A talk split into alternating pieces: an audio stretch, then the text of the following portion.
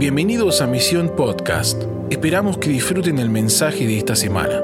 Para tener más información de este podcast y otros recursos, visita www.misioninstituto.com. Bien, bienvenidos a todos y vamos a comenzar este, eh, esta charla de hoy, ¿sí? que le hemos puesto de título El llamado a la madurez espiritual en los últimos tiempos y ustedes eh, tienen apuntes ahí, va a estar en el chat del Zoom para los que no lo bajaron, va a estar en, el Zoom, en el, perdón, en YouTube, va a estar en Facebook, en las redes, ¿sí? para que más que una prédica linda te puedas llevar un material para digerir, eh, escudriñar, eh, si querés compartir con otros, ¿sí? queremos que cada enseñanza que te demos en misión podamos darte materiales, páginas, para que no quede solo en un lindo tiempo, sino que sea herramientas. ¿sí? Algo que queremos es darte herramientas, porque lo primero que quiero decirle, ¿sí? sé que hoy hay eh, más de mil y doscientos, me decían hoy, y, muchos alumnos estudiando en, misión en, en, las distintas programas. Eh, pero no todos los que están en misión y los que no, que están siendo parte de esta transmisión, eh, no estás acá por vos. Decí esto ahí eh, en tu lugar, no estoy acá por mí. ¿sí? Estoy acá por cientos de personas que van a ser afectadas a través de mi vida. ¿sí? No estoy acá para hacerme un banquete espiritual y comer una rica comida, no, no, no, estoy acá para aprender a cocinar comida espiritual para miles de personas, para cientos de personas o para doce, si Dios quiere que lo haga así, no importa cuántos, pero desde este primer minuto, de más está decirle a todos los estudiantes de misión, no estás acá por vos, estás para llenarte de herramientas y aún todo lo que Dios va a hacer con tu vida va a ser para que otros sean afectados, para que otros sean bendecidos. Y si no estás por eso estudiando en misión, te diría que te des de baja porque eh, para eso estamos acá, ¿sí? Para eso estamos acá y, esto es lo que vamos a hacer todo el semestre. Entonces, vamos a empezar con la enseñanza. Dice el llamado a la madurez espiritual de los últimos tiempos. Y quiero hacerte esta ilustración. Si yo fuera un eh, meteorólogo que estudiaría los movimientos sísmicos y las placas eh, de, donde están, se mueven en la tierra. Yo te diría, escucha bien, que en los próximos 10 años va a venir un gran terremoto sobre todo el mundo. Bueno, de hecho Apocalipsis habla de cinco terremotos, ¿no? Grandes en los últimos tiempos, pero estoy haciendo una ilustración, ¿no? Yo te digo, viene un gran terremoto sobre las naciones y vos fueras un arquitecto yo creo que lo primero que harías es decir, bueno, ¿cómo vamos a apuntalar y a fortalecer las estructuras, los edificios y, toda la sociedad para que cuando venga ese terremoto no nos derribe, sino que quede en pie. ¿sí?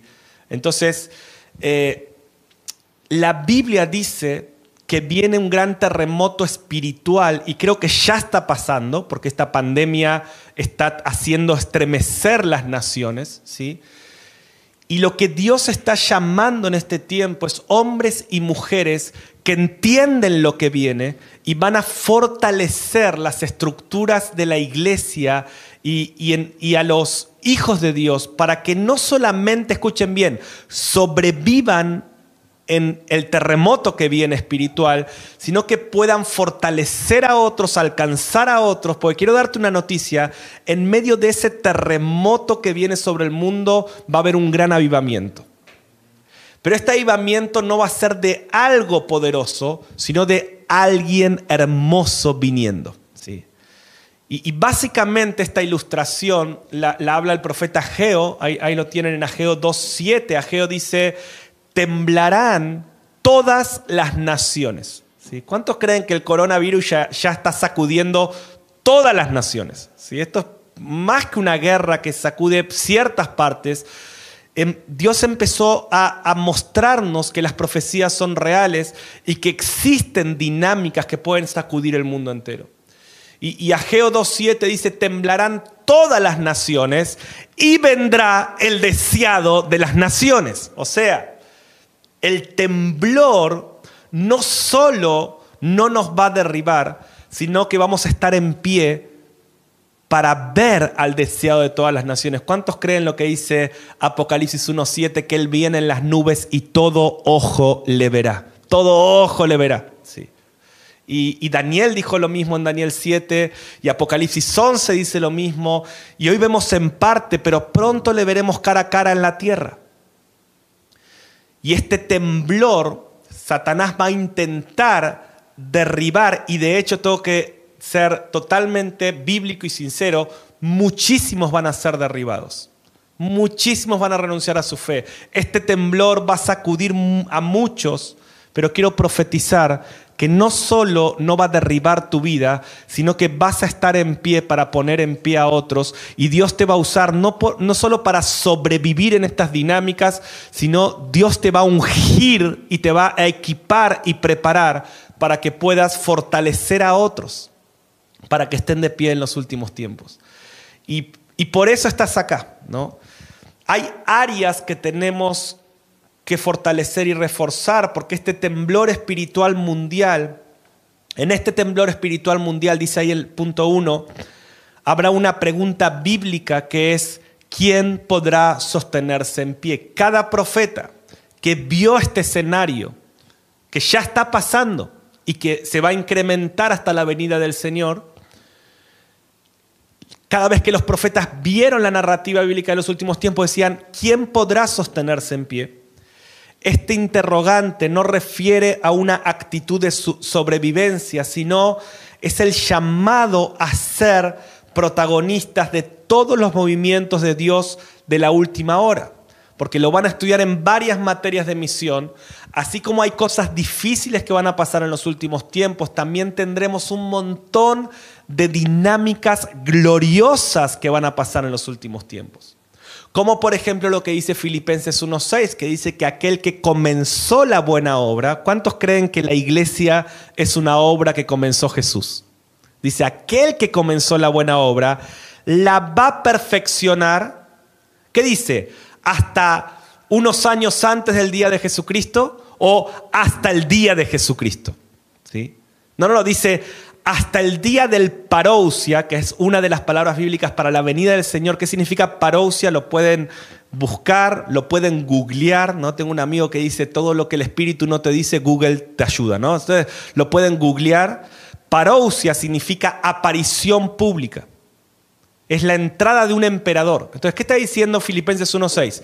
Aquel que comenzó la buena obra la va a perfeccionar hasta la entrada del emperador de emperadores, del rey de reyes, de la aparición pública de Jesucristo. Entonces, quiero decirles, alumnos de misión, estás en esta, Dios te hizo esta emboscada y te metió en esta carrera y vos viniste por algo y está bien, Dios te va a dar eso, pero Dios tiene un plan con tu vida de activarte, de equiparte y de ungirte para que seas alguien que fortalece a la iglesia y la disipula para estar de pie en tiempos muy difíciles que vienen. Ahora, para esto necesitamos madurar y guiar a otros en procesos de madurez. ¿sí? Y esta va a ser una palabra muy rema de todo este año, cómo alcanzar la madurez espiritual. Y hoy quiero empezar este primer devocional del año todos juntos, porque saben que tenemos un montón de devocionales todos los días con distintos grupos, pero ahora estamos todos juntos y quiero dar una palabra que nos nuclea a todos, que es que Dios quiere llevarnos a la madurez. Porque escucha lo que te voy a decir. Una iglesia que no está madura no va a poder sobrevivir en las dinámicas que vienen, no va a poder estar en pie. Pero por el contrario, una iglesia madura espiritualmente, hijos e hijas de Dios maduras, no solo van a estar en pie, sino que van a estar en victoria van a estar en gloria, van a estar en poder y aún en la hora más oscura van a manifestar niveles de poder y de gracia extraordinarios. Entonces, Dios te trajo para guiarte hacia esta madurez y para ungirte para guiar hacia la madurez a otros. Entonces estamos hablando la madurez espiritual en la iglesia de los últimos tiempos. Yo creo que una, uno de los propósitos de esta pandemia es Dios haciéndonos madurar. Es como Dios diciéndoles, se acabó el, juego de niños, como decimos acá en Argentina, no sé en tu país, el arrorró mi niños, la canción de cuna, se acabó la iglesia del entretenimiento, es tiempo de la iglesia del poder, es tiempo de la iglesia que no le tiene miedo al infierno, es tiempo de la iglesia que va a pelear la mayor guerra espiritual de la historia y que va a desatar la mayor victoria de toda la historia que va a culminar en el parousia, en la aparición pública de Jesús. Y cuando digo la iglesia, no me refiero a grandes eh, apóstoles y pastores, estoy hablando de todo el cuerpo de Cristo, de los niños. En este lugar hay hombres y mujeres que van a entrenar a niños para prevalecer en los últimos tiempos. Hombres y mujeres que Dios va a ungir para capacitar un ejército de niños que van a llenar las escuelas y después las universidades de la gloria del Señor en las temporadas que serán conocidas como las temporadas donde les enseñaron las cosas más perversas a nuestros hijos y legalizaron las cosas más perversas. Mientras Satanás quiera dar ese golpe, no se espera que se va a encontrar con un ejército de profetas del Señor que no importa lo que enseñen las universidades, van a manifestar tanto la gloria del Señor que los Nabucodonosor de este tiempo van a tener que reconocer que el Dios de ellos es el Dios de toda la tierra.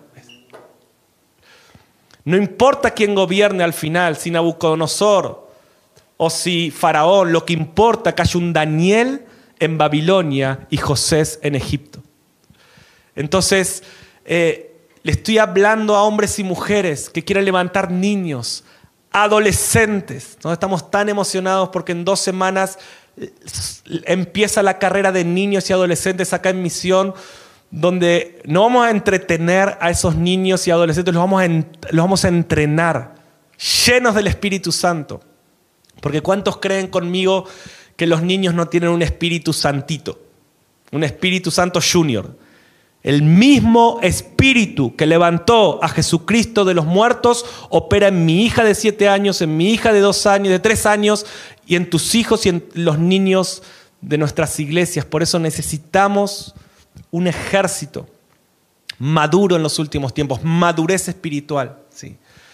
Y yo creo, como decía, que uno de los propósitos de la pandemia fue llevarnos a la madurez. Dios está acelerando todo.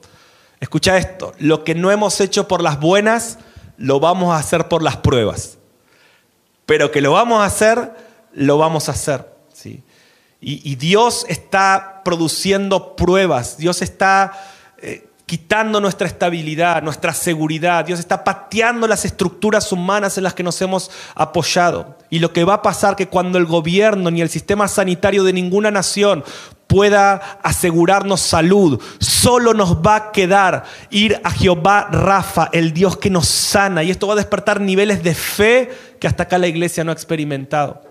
Y cuando los sistemas de los gobiernos no puedan asegurarnos estabilidad económica, oh, vamos a entrar en, la, en el sistema económico del reino de Dios, que Él cuida de las aves, cuidará también de ti, no te va a faltar nada, tendrás para dar y no vas a necesitar que nadie te dé prestado. Entonces Dios está produciendo toda esta inestabilidad para hacernos madurar. Por eso es urgente, mi hermano, mi hermana, que Dios levante guerreros y guerreras. Hay mucha tiniebla afuera, hay mucha confusión adentro, mucha oscuridad en las naciones, mucha confusión dentro del cuerpo de Cristo. Esta hora demanda de hombres y mujeres maduros que inspiren a otros a madurar. Entonces, número dos, Dios nos está invitando a nuevos niveles de madurez espiritual.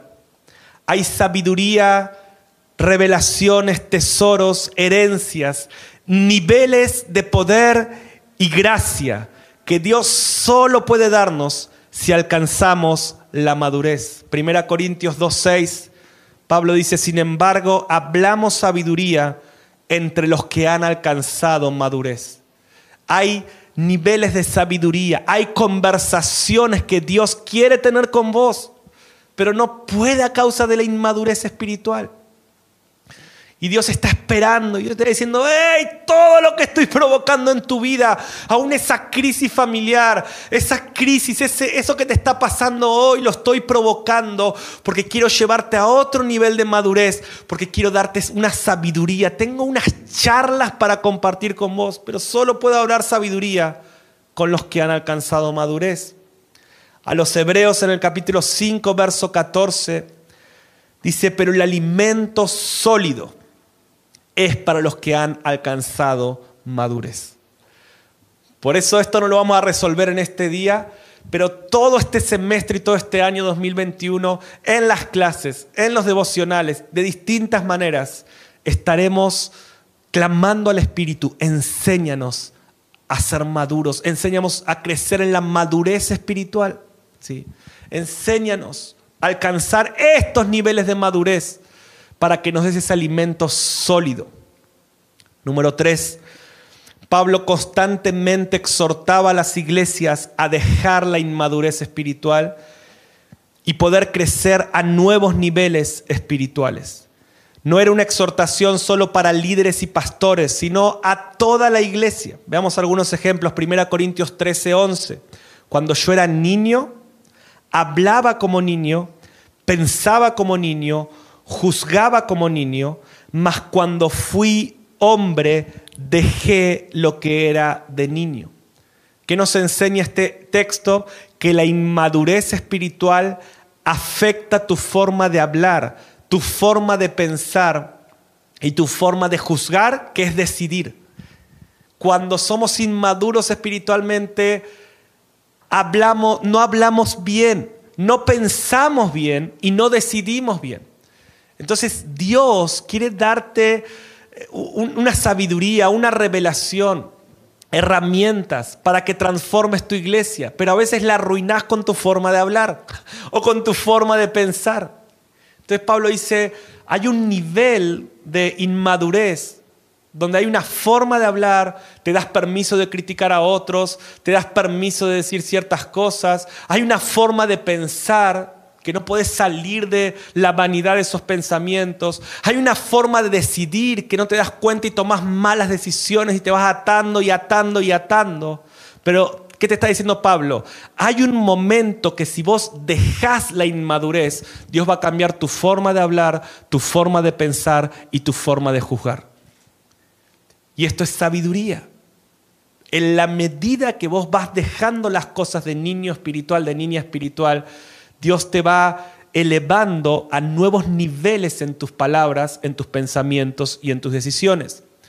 Efesios 4:14 dice, para que ya no seamos niños fluctuantes. Pablo está exhortando, salgan de la inmadurez, ya no seamos niños fluctuantes, llevados por doquiera de todo viento de doctrina, por estratagema de hombres que para engañar emplean con astucia las artimañas del error. La inmadurez te hace inestable, emocional y espiritualmente. Yo sé que estas cientos de personas que veo acá, ustedes no son así, ustedes son querubínicos, angelicales, eh, casi como Cristo ya, pero no me van a creer lo que les voy a decir ahora. Hay gente que un día está prendida a fuego por Dios y al otro día está deprimida. Hay gente, ustedes no van a poder creer esto porque sé que en el nivel de santidad que ustedes manejan esto es casi imposible, pero hay gente que puede estar en un Zoom como este adorando al Señor y mañana viendo pornografía o mañana haciendo cualquier cosa. Y eso crea una confusión porque al final uno dice, ¿quién soy? Ese que estaba en el Zoom con mi espíritu vibrando, lleno del Espíritu Santo, diciendo, Emi aquí, o este que está haciendo estas cosas que no entiendo por qué las hago. Claro, la inmadurez te hace fluctuante, te hace inestable. Un día estás feliz, otro día estás triste. Un día estás alabando, otro día te estás quejando. Cuando comenzamos a madurar, viene una estabilidad en la cual Dios puede hacer cosas tremendas. Y esa estabilidad vuelvo a lo que te dije al principio, no solamente nutre tu vida, sino se transforma en una fortaleza para otros. Y te vuelvo a decir, no estás acá por vos, estás acá por otros. Dios te va a hacer una persona estable, Dios te va a hacer una persona emocionalmente, espiritualmente, prepárate. Se acabó el tiempo de fluctuar. Un día estar arriba, otro día estar abajo, un día ser el apóstol Pablo, otro día ser Judas Iscariote. Se acabó ese tiempo porque cuando vos empieces a hacer esta oración, Dios, guíame a la madurez. Quiero madurar. Enséñame, de vuelta, yo no te voy a poder responder esto solo en esta charla, pero vas a entrar en un proceso. Hoy yo quiero profetizar que ahora estás entrando en un proceso de madurez. Y prepárate, no va a ser fácil. Dios va a tener que usar ciertas pruebas, pero tu obediencia lo va a hacer más fácil. ¿sí?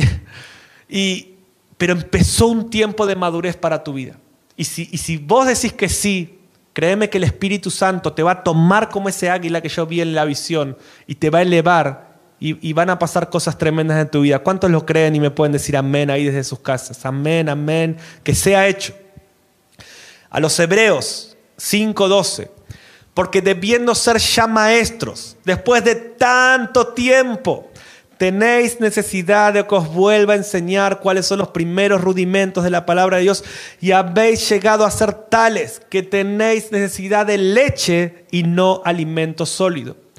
La inmadurez espiritual te hace débil y vulnerable a los ataques, a los desafíos del diario vivir, a los ataques de Satanás porque es como alguien que solo toma leche y no tiene los nutrientes necesarios. Y Dios te dice, quiero darte otro tipo de comida, pero tu inmadurez no me deja darte esa comida, por lo tanto hay debilidad. Pero cuando vos tomas la decisión, Padre, quiero madurar, quiero madurar, quiero madurar, enséñame y, y a empezar a hacer cosas prácticas para esto, lo que sucede, escucha lo que te digo, es que Dios te empieza a dar otro alimento que te empieza a fortalecer, que fortalece tu espíritu. Y, siento que Dios te va a dar un alimento en este año, prepárate. Ya esta charla que empezó hace 20 minutos, puedo ver cómo el Espíritu Santo está diciéndote, se acabó el tiempo de esa papilla, no sé cómo dicen en tu país, pero esa comida de bebés. Y viene un tiempo donde te voy a meter en unas conversaciones que van a fortalecerte para todo lo que viene. Amén. Entonces, punto cuatro. Para avanzar hacia la madurez espiritual tenemos que preguntarnos, tengo que preguntarme, ¿qué me está pidiendo Dios que deje? Un primer paso para avanzar a la madurez espiritual es qué tengo que dejar. ¿Sí? Como mi hija de, tres años, que hubo un momento hace un tiempo atrás que tuvo que dejar sus pañales. ¿sí? Hay un momento donde uno tiene que, bueno, ya estás madurando. Hay cosas que hay que dejar, pero hay hábitos que hay que tomar. ¿Pueden entenderlo? Entonces, para madurar, o sea, en otras palabras, a mí yo les voy a confesar, esto es bien personal, pero más de una vez Dios me dijo, Mariano, ¿no es hora de que ya dejes esas cosas? Eh, hasta hace poco, ¿no? No me quiero hacer súper espiritual, pero a veces dicen, Mariano, ¿vos te das cuenta quién sos para mí, las conversaciones que estoy teniendo con vos, la madurez que te estoy dando?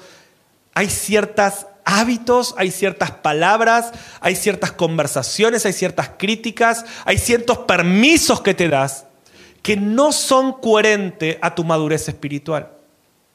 Entonces la pregunta es, ¿qué cosas Dios me está pidiendo que deje? ¿Qué necesito dejar? ¿Cuántos anhelan crecer a la madurez espiritual? Levántenme su mano. Quiero que te prepares porque Dios te va a arruinar algunos de tus entretenimientos te vas a empezar a sentir incómodo haciendo algunas cosas, ¿sí? Te vas a decir, ¿por qué me siento tan raro si esto no es pecado? No, no, no te estoy hablando de pecado o no pecado, te estoy hablando de cosas que el Espíritu Santo te va a traer convicción de que no tienen que ver con el hombre y la mujer que le está formando. Te va, a pasar que vas a estar criticando a alguien eh, constructivamente, ¿no? Como hacemos nosotros, ¿no?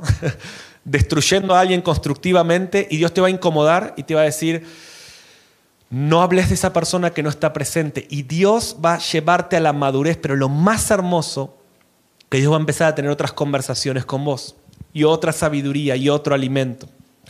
¿Qué cosas necesito dejar? ¿Qué hábitos, formas de pensar, paradigmas, formas de actuar, de relacionarme, ámbitos, relaciones? Y por otro lado, para madurar, tengo que preguntarme qué me está pidiendo Dios que tome. ¿Qué responsabilidades necesito tomar? ¿Qué hábitos, qué procesos realizar? ¿Qué relaciones desarrollar? ¿En qué lugares necesito estar? Como este donde estás hoy. Pero Dios te va a empezar a decir, Necesito meterte en otros ambientes, en otras conversaciones, en otros hábitos espirituales. Oh, necesito que empieces a ayunar, que empieces a orar más, porque ya se acabó el tiempo de tu niñez espiritual. Viene un tiempo de madurez que te va a ser fructífero. Entonces, quiero ir a la última parte de este mensaje y, estos últimos minutos quiero hablarles eh, sobre algunos ejemplos que Pablo da para crecer hacia la madurez. Y, voy a hablar de 1 Corintios 3 y 4. Te animo a que lo leas, anotate ahí en tus apuntes, leer 1 Corintios 3 y 4.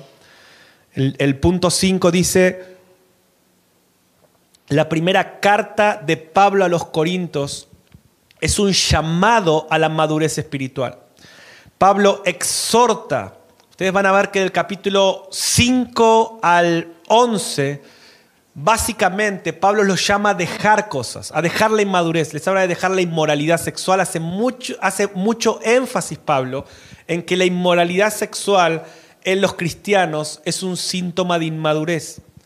El adulterio, las divisiones, las peleas, los conflictos interpersonales. Primera Corintios del 5 al 11. Vas a ver a Pablo diciendo, dejen esto ya, dejen la idolatría, dejen estas peleas, estas críticas. Ahora miren qué interesante, una vez que se pasa diciéndole todo esto por capítulos, del capítulo 12 en adelante les empieza a dar alimento sólido. Les habla de los dones del Espíritu, de los ministerios, les habla eh, del amor en otro nivel, un amor impresionante, 1 Corintios 13, y también les termina hablando en 1 Corintios 15 de la venida de Cristo, de la resurrección de los muertos. Es como que dice, bueno, una vez que ya entendieron que tienen que salir de la inmadurez, ahora puedo darles alimento sólido. Ahora les puedo hablar otro tipo de cosas. Ahora están preparados para escuchar otro tipo de conversación. Primero dejan cosas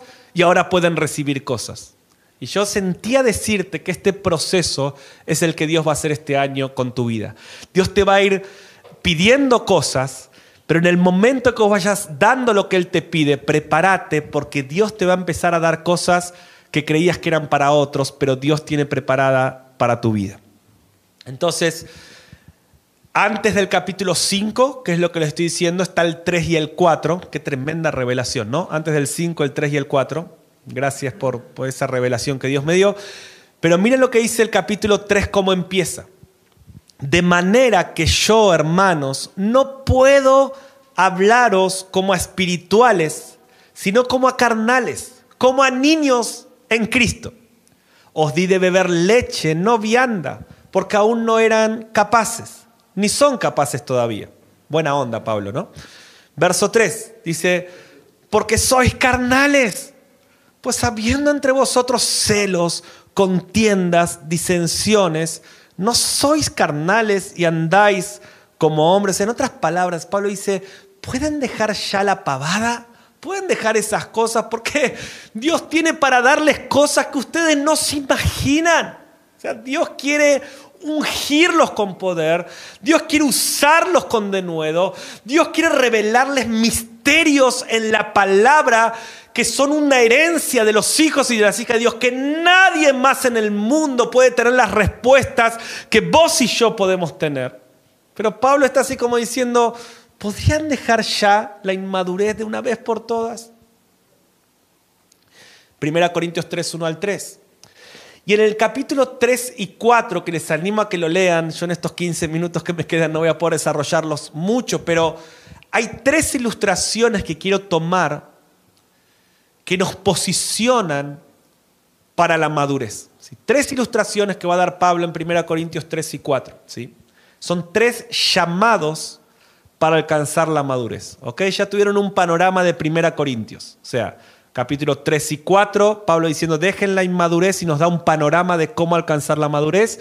Capítulo 5 al 11 nos dice todas las cosas que tenemos que dejar y capítulo 12 al 15, 16 nos va a decir todo lo que Dios nos puede dar si dejamos la inmadurez. ¿sí? Oh, amo la palabra de Dios. Bueno, a ver, primero, un llamado a edificar.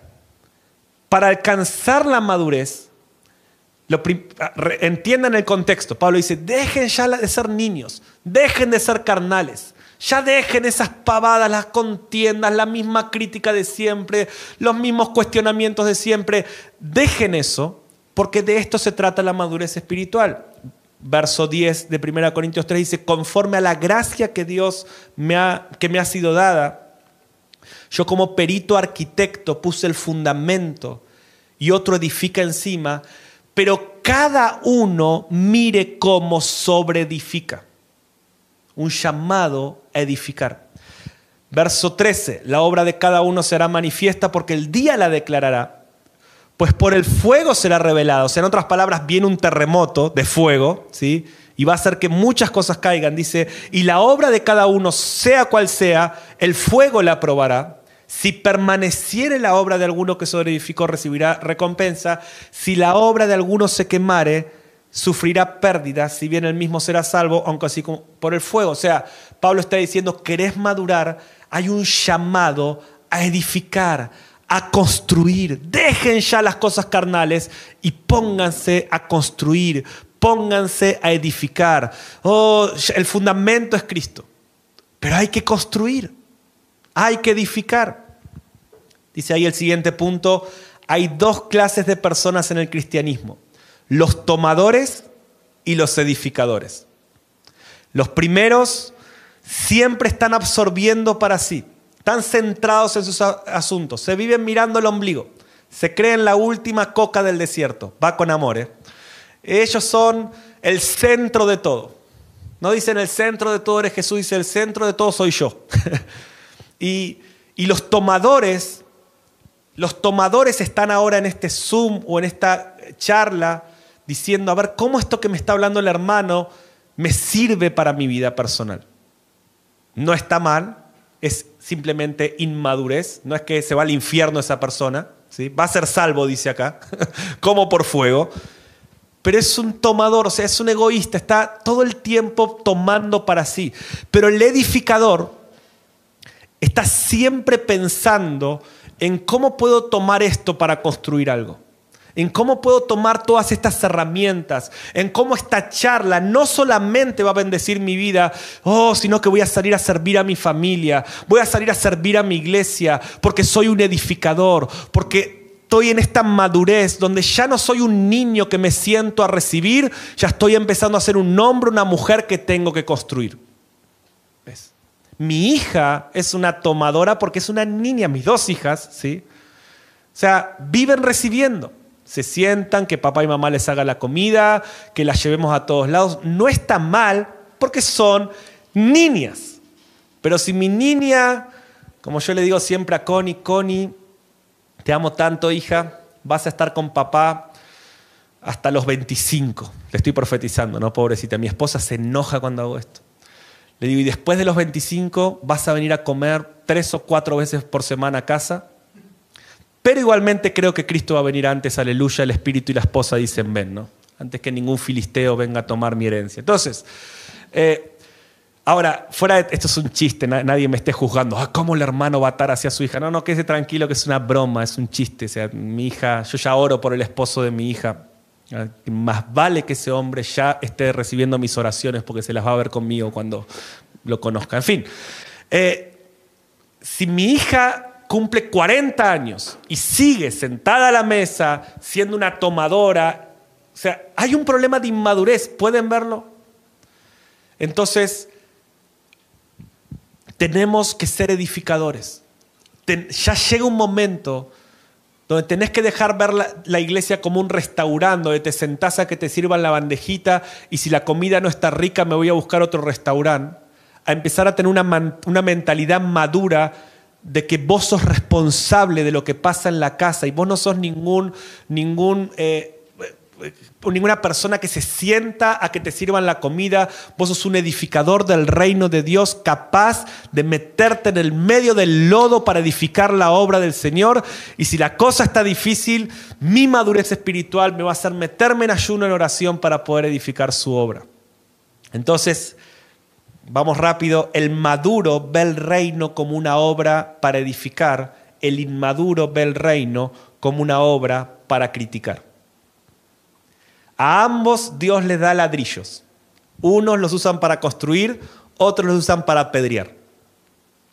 Algunos vienen a misión y reciben ladrillos y herramientas y ¿qué hacen? Se ponen en humildad a colaborar y a construir. Otros reciben ladrillos y se ponen con orgullo. Ah, es que misión, el hermano que predica en misión no es como mi pastor, como mi líder. Y ¡Pum! Tiro ladrillos y uso lo que Dios me está dando para edificar, lo uso para derribar. Es que yo escucho una prédica del pastor fulanito y ese pastor sí que está ungido, pero mi pastor, oh, y uso ese ladrillo que Dios me está dando, pero mi inmadurez me hace no entender que Dios me está dando para edificar. El maduro quiere ser un colaborador de la obra de Dios. Lo tienen ahí abajo en los apuntes. El maduro quiere ser un colaborador de la obra de Dios. El inmaduro quiere ser un disfrutador. Mm, solo disfruta de lo que otros hacen. El maduro dice, quiero hacer algo, lo que sea, limpiar el baño, quiero orar, voy a ayunar por la iglesia siempre el, maduro quiere colaborar, el inmaduro solo quiere disfrutar lo que otros hacen.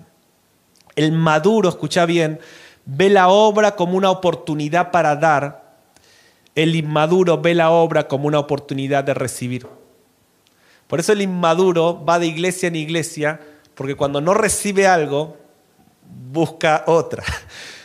Yo me río porque creo que esta charla va a hacer que algunos dejen de estudiar en misión, pero no importa. Muchos son los llamados y pocos los escogidos. Yo creo que le estoy hablando a gente madura, ¿no? Amén. Eh, pero es verdad. De esto se trata. La verdad nos hará libres. ¿sí? Y si vos sos de los que va de iglesia en iglesia, no te enojes conmigo, pero llega un momento, porque no es que sos rebelde, quizás sí, ¿no? Pero no es exactamente que sos rebelde, quizás sos inmaduro. Lo bueno, hay más esperanza para un inmaduro que para un rebelde, ¿no? Porque el inmaduro puede madurar. El rebelde tiene que arrepentirse y es más complicado. Pero, ¿cuál es la.? Yo me decís, ¿qué soy, rebelde o inmaduro? Bueno, esto es muy fácil. Si lo que estoy diciendo hace que una legión de demonios esté manifestando adentro tuyo y estás muy enojado conmigo, sos rebelde. Si lo que estoy diciendo hace que digas, yo necesito madurar. ¡Gloria a Dios! Hay más esperanza para tu vida.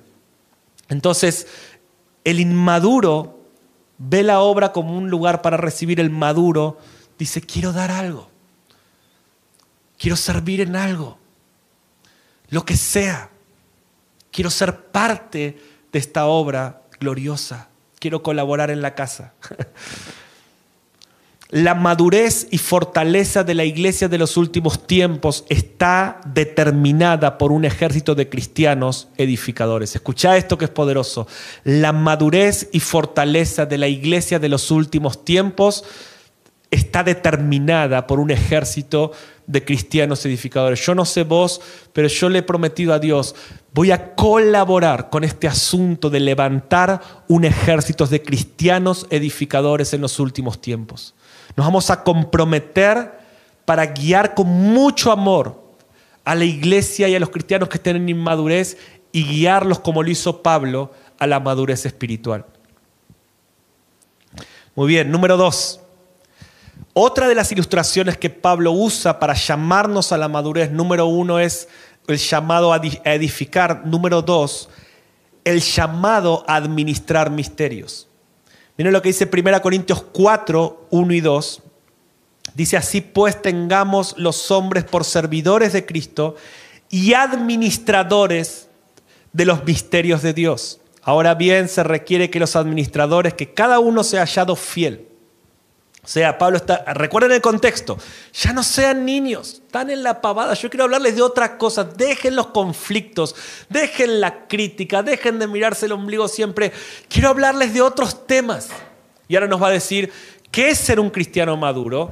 Es ser un servidor de Cristo, y escucha esto que es poderoso, un administrador de los misterios de Dios. Y por favor, prestame atención, solo tengo 10 minutos más, voy a hablar y, se termina esta charla, pero este es el punto que más me quema enseñarte hoy. Una mentalidad madura nos hace servidores de Cristo pero con una mentalidad de administradores fieles de sus misterios. Administrar significa gerenciar, planificar, ordenar, multiplicar lo que se nos ha dado. Dios nos ha dado misterios del reino. Mateo 13:11. Él respondiendo les dijo, porque a vosotros os he dado saber los misterios del reino de los cielos, mas a ellos no les he dado. Lucas 8:10, y él dijo, a vosotros os he dado a conocer los misterios del reino de Dios, pero a los otros les hablo por parábolas, para que viendo no vean y oyendo no entiendan. O sea, Pablo está diciendo, si dejamos la inmadurez y entendemos que somos edificadores, pero también entendemos que Dios nos dio misterios, si estás en tu casa ahí, decir la palabra misterio del reino. Dios nos dio misterios del reino que son un alimento sólido que si los comes te vas a fortalecer y es un privilegio, es una comida que solo pueden tener, como dice acá, los hijos de Dios maduros. Entonces, escucha esto, los misterios de Dios son llamados de Dios a profundizar. Dios está levantando una generación que profundiza en sus misterios. Dice, somos administradores de los misterios. ¿Qué significa un administrador? Alguien que recibe algo y lo multiplica y lo da a otros. Y, Jesús dice, a ustedes les di los misterios. Yo les dejé un anexo en este material. Espero que les guste lo que les dejé ahí porque es un anexo que eh, a mí me costó mucho entender esto. Y si lo estoy dejando ahí para que puedan crecer, eso está al final del material que dice si pueden ir al final rápido, dice los misterios del Nuevo Testamento. Saben que hay varios, muchos versículos que nos hablan de misterios. Dios nos hizo administradores de misterios. ¿Qué son? Escucha esto, ¿qué son los misterios? Son temas que la Biblia llama misterios, que son invitaciones a profundizar y que Dios nos prometió que los hijos maduros tendríamos entendimiento en misterios y que sería una comida que no solo nos fortalecería a nosotros, sino que a mucha gente. Y solo les puse los versículos para que ustedes los puedan buscar, pero por ejemplo, ¿cuáles son las cosas que el Nuevo Testamento llama misterios? Ahí se los puse todos, les ahorré el trabajo la restauración de Israel. No, es que están en un orden de importancia, ¿sí? simplemente lo fui poniendo. Siete misterios del Nuevo Testamento. La restauración de Israel. Pablo dice, no quiero hermanos que ignoréis este misterio. Consejo, cada vez que eh, encuentres la palabra misterio en el Nuevo Testamento, es lo mismo que Dios te diga, quiero que madures para poder darte profundidad y entendimiento en esta comida que te va a hacer sólido, estable te va a nutrir. Esta es una comida con unos nutrientes, unas proteínas, que si un cristiano entiende la comida que tiene disponible y come estas comidas, no lo para nadie. Y no solamente quiero que lo comas, sino que lo administres, que lo des a otros. Y fíjate que los misterios, ahora los vamos a ver juntos, son los temas que más ignoramos. O sea, no nos importa. No, no quiero esa comida. A mí déjame con las hamburguesas de McDonald's. Y así andamos, ¿no? todos mal eh, nutridos. Entonces, no, pero ¿qué, Israel? Eso está en tu Biblia. Dice, y Pablo dice, no quiero que ignoren este misterio. Por eso para nosotros este tema es una materia. los siete eh, misterios estos son materias, porque entendemos que la madurez espiritual es tenemos que edificar la obra de Dios con un espíritu de, servicio humilde en todo lo que haga falta, pero también tenemos que administrar los misterios de Dios. Entonces nos tenemos que meter en estas conversaciones. Misterio 2, voy volando, no los tienen ahí para estudiar. El arrebatamiento. Fíjense, los temas que la iglesia más se pelea, claro, porque son temas que solo pueden ser tomados con madurez. Y el problema que tenemos, y la madurez, mi hermano, no te lo da un seminario, no te lo da la edad, la madurez te lo da la dependencia del Espíritu Santo. Y te lo dice un director de seminario. Yo he visto gente que ha pasado años en este lugar y por no ser dependiente del Espíritu Santo se vuelven inmaduros. La madurez espiritual te la da la cercanía a la intimidad, porque Él es el que te guía a la verdad y te muestra todas las cosas. Pablo dice, les digo un misterio, no todos dormiremos, pero todos seremos transformados. También Apocalipsis 10 dice, esto es un misterio. El misterio de Dios se consumará. Tercer misterio, el milenio, lo que llama el misterio de su voluntad, reunir todas las cosas en Cristo al final de los tiempos. ¿sí? Cuarto misterio, el misterio del Evangelio a los gentiles. ¿Sí? Pablo dice, me fue declarado este misterio, un misterio que en otras generaciones no se dio a conocer a los hombres, pero ahora es revelado. Tremendo. Colosenses 1.27. Las riquezas de la gloria de este misterio entre los gentiles que es Cristo en nosotros, la esperanza de gloria. Otro misterio. Fíjense de vuelta cómo son todos los temas que más la iglesia a veces ignora y que menos y a veces hasta más rechazamos, ¿no? Porque nos gusta otra clase de comida. La iglesia como esposa. ¿Cuántos han escuchado? A mí no me va mucho esta onda de la iglesia como novia, eso es muy romántico y eso no me va esa onda. ¿sí? Claro, esto es un misterio, que si Dios no te lo revela por tu madurez, no lo podés ver. Dice, grande es este misterio, dice Pablo. Dice, dejará el hombre a su padre, a su madre, y se unirá a su mujer y serán una sola carne.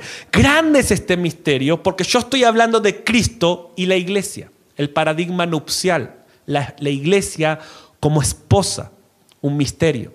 ¿sí? Y el maduro administra misterios. El maduro dice, Dios, quiero profundizar en estos temas. El anticristo y el sistema de Babilonia, la Biblia lo llama el misterio de la iniquidad el misterio de la iniquidad. Dice, ya está en acción el misterio de la iniquidad, solo que hay alguien tiempo lo detiene hasta que a su vez se ha quitado de en medio. Es el misterio de la iniquidad, lo pueden leer y estudiar y profundizar. Es como Satanás se corporiza en un hombre llamado el anticristo y establece un, un sistema que va a operar sobre todo el mundo y ya está, dice, ya está en acción. Esto ya está, esto no es para los últimos tiempos nada más. Hace dos mil años dijo, esto ya empezó y ese sistema de Babilonia, dice Apocalipsis 17, en su frente un nombre escrito, un misterio, Babilonia. Son, o sea, ¿qué es un misterio de vuelta? Invitaciones de Dios a profundizar. Anota esto por ahí. Un misterio es una invitación de Dios a profundizar. Y si yo respondo a esa invitación, Dios me va a alimentar con una comida tan sólida que va a ser tremenda. Y misterio 7 el pleno entendimiento del Evangelio completo, lo que llama el misterio de la piedad, lo tienen ahí, el misterio del Evangelio, el misterio de Dios Padre y de Cristo. Se los dejé todo ahí para que profundicen en esto, lo vamos a ver en todo el año en misión. Pero a ver, volvamos al punto, y si Agustín está por ahí, ya estamos terminando. Eh, somos administradores de los misterios.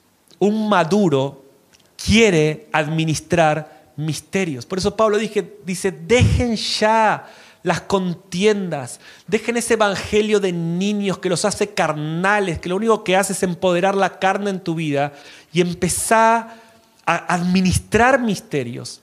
Algo que me fascina y lo vamos a enseñar en una materia también, porque hay gente que dice, Mariano, muy lindo esto, pero vos me decís que a la iglesia le hablemos de estas cosas. ¿Sabes qué? Si tengo que ser bíblico, 100%.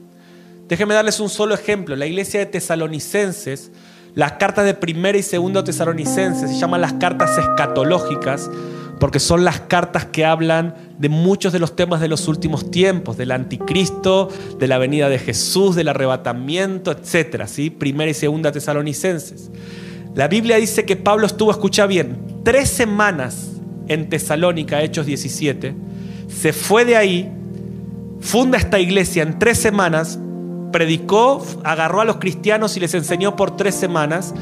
Escucha bien, lo deja Timoteo en Tesalónica, Pablo se va y los teólogos dicen, hay referencias bíblicas sobre esto, que aproximadamente un mes a tres meses después, o sea, poquito tiempo después, escribe las cartas de primera y segunda tesalonicenses. O sea, escucha esto, y en esa carta Pablo dice cosas como, cuando estuve con ustedes, yo les hablé de estas cosas. Y, dice, y habla del anticristo, de los misterios, del arrebatamiento, de la venida del Señor. O sea, Pablo le está hablando de una iglesia de tres semanas. O sea, Pablo, el apóstol Pablo, considera que una iglesia de tres semanas tiene que profundizar en estos temas porque somos administradores de los misterios. Y Pablo dice, necesitamos levantar una iglesia sólida. De los cientos de discípulos que, que, tenemos acá en misión y que están todo el tiempo trabajando con nosotros, muchos de ellos eran jovencitos, lo son todavía 13, 14, 15 años, cuando les empezamos a dar esta comida y hoy son personas sólidas, fructíferas, muchos de ellos ya con sus 30 años, pero cuando uno los ve dice, ese hombre parece que tiene la sabiduría de uno de 80. ¿Por qué?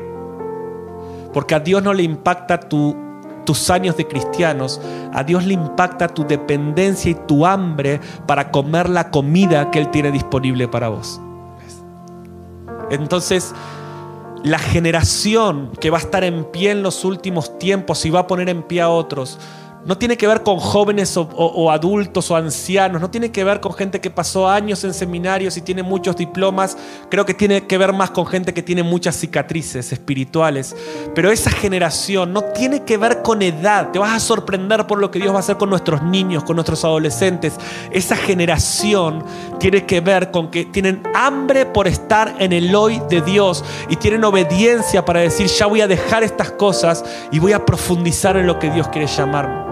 Ayer estábamos en un retiro de pastores todo el día y estuve predicando de estas cosas y vino un, pastor de muchos años en la iglesia y me dice, Mariano, te tengo confesar algo.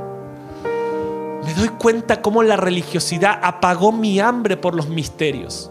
Me conformé con tantos años de cristiano. Dice, tengo a mi hija de 10 años que ha hecho cursos de apocalipsis con ustedes en la escuela de niños y ella me habla de estas cosas y a veces nos miramos con mi esposa y decimos, ¿estás viendo lo mismo que yo? Que esta niña de 10 años entiende cosas más que nosotros y este siervo de Dios de muchas décadas sirviendo a Dios me termina reconociendo.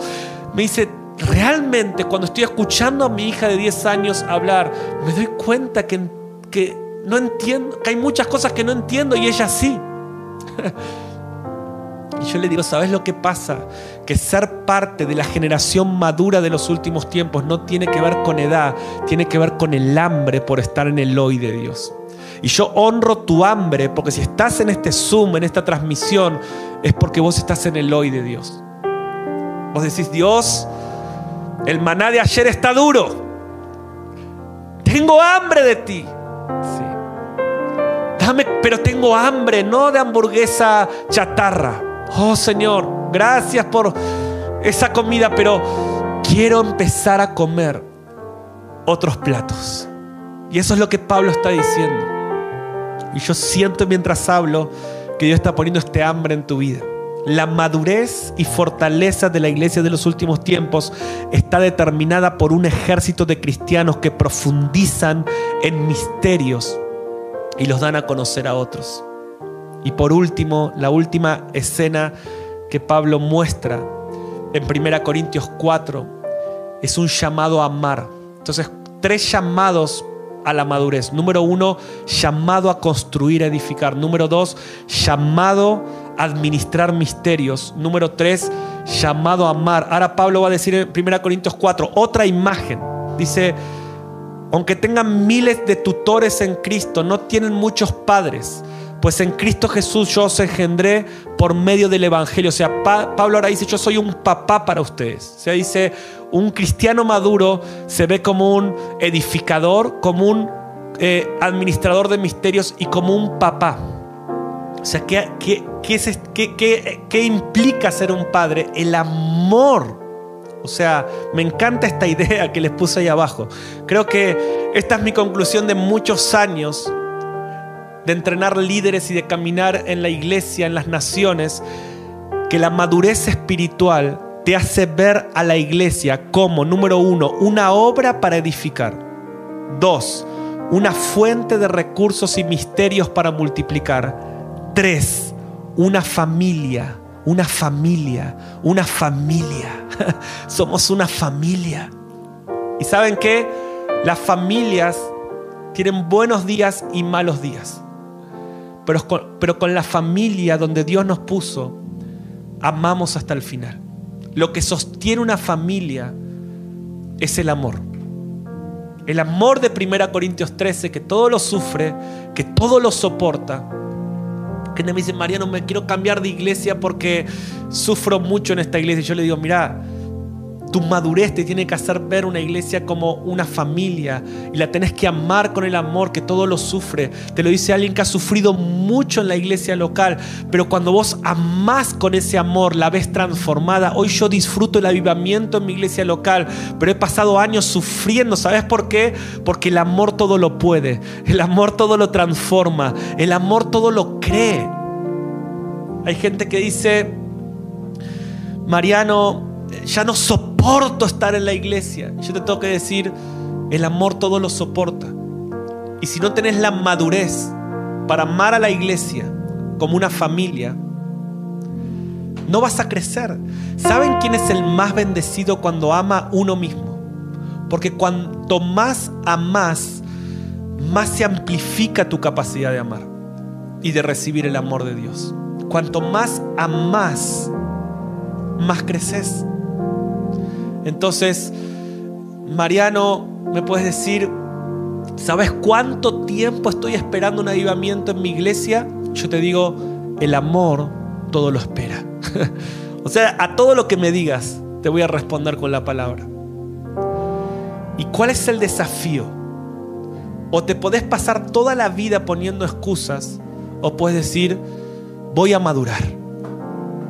Voy a empezar a amar todo lo que amamos lo transformamos. Bueno, ahí termino acá, tienen los apuntes para seguir leyendo, pero el amor transforma todo. E, el maduro amando transforma todo. El inmaduro criticando no transforma nada. Y escucha esto. Cada vez que amamos, manifestamos a Dios porque Dios es amor aprendí esto. Satanás puede falsificar muchas cosas, apóstoles, maestros, profetas, Satanás, doctrinas. Pero hay algo que Satanás no puede falsificar y es el amor, porque el amor no es algo que producimos. El amor es la esencia de Dios. Dios es amor. Y cuando amamos, vencemos a Satanás. Por eso el Señor dice, ama tus enemigos. Cuando vos amás a tus enemigos, cuando vos amás a los que te persiguen, ¿qué estás haciendo? Estás liberando el poder de Dios, la esencia de Dios. Dios es amor. Dios dice, amen a todos, amen a los que os aborrecen, amen a sus gobernantes. Claro, la gente cree que criticando a los políticos por las redes sociales vamos a transformar.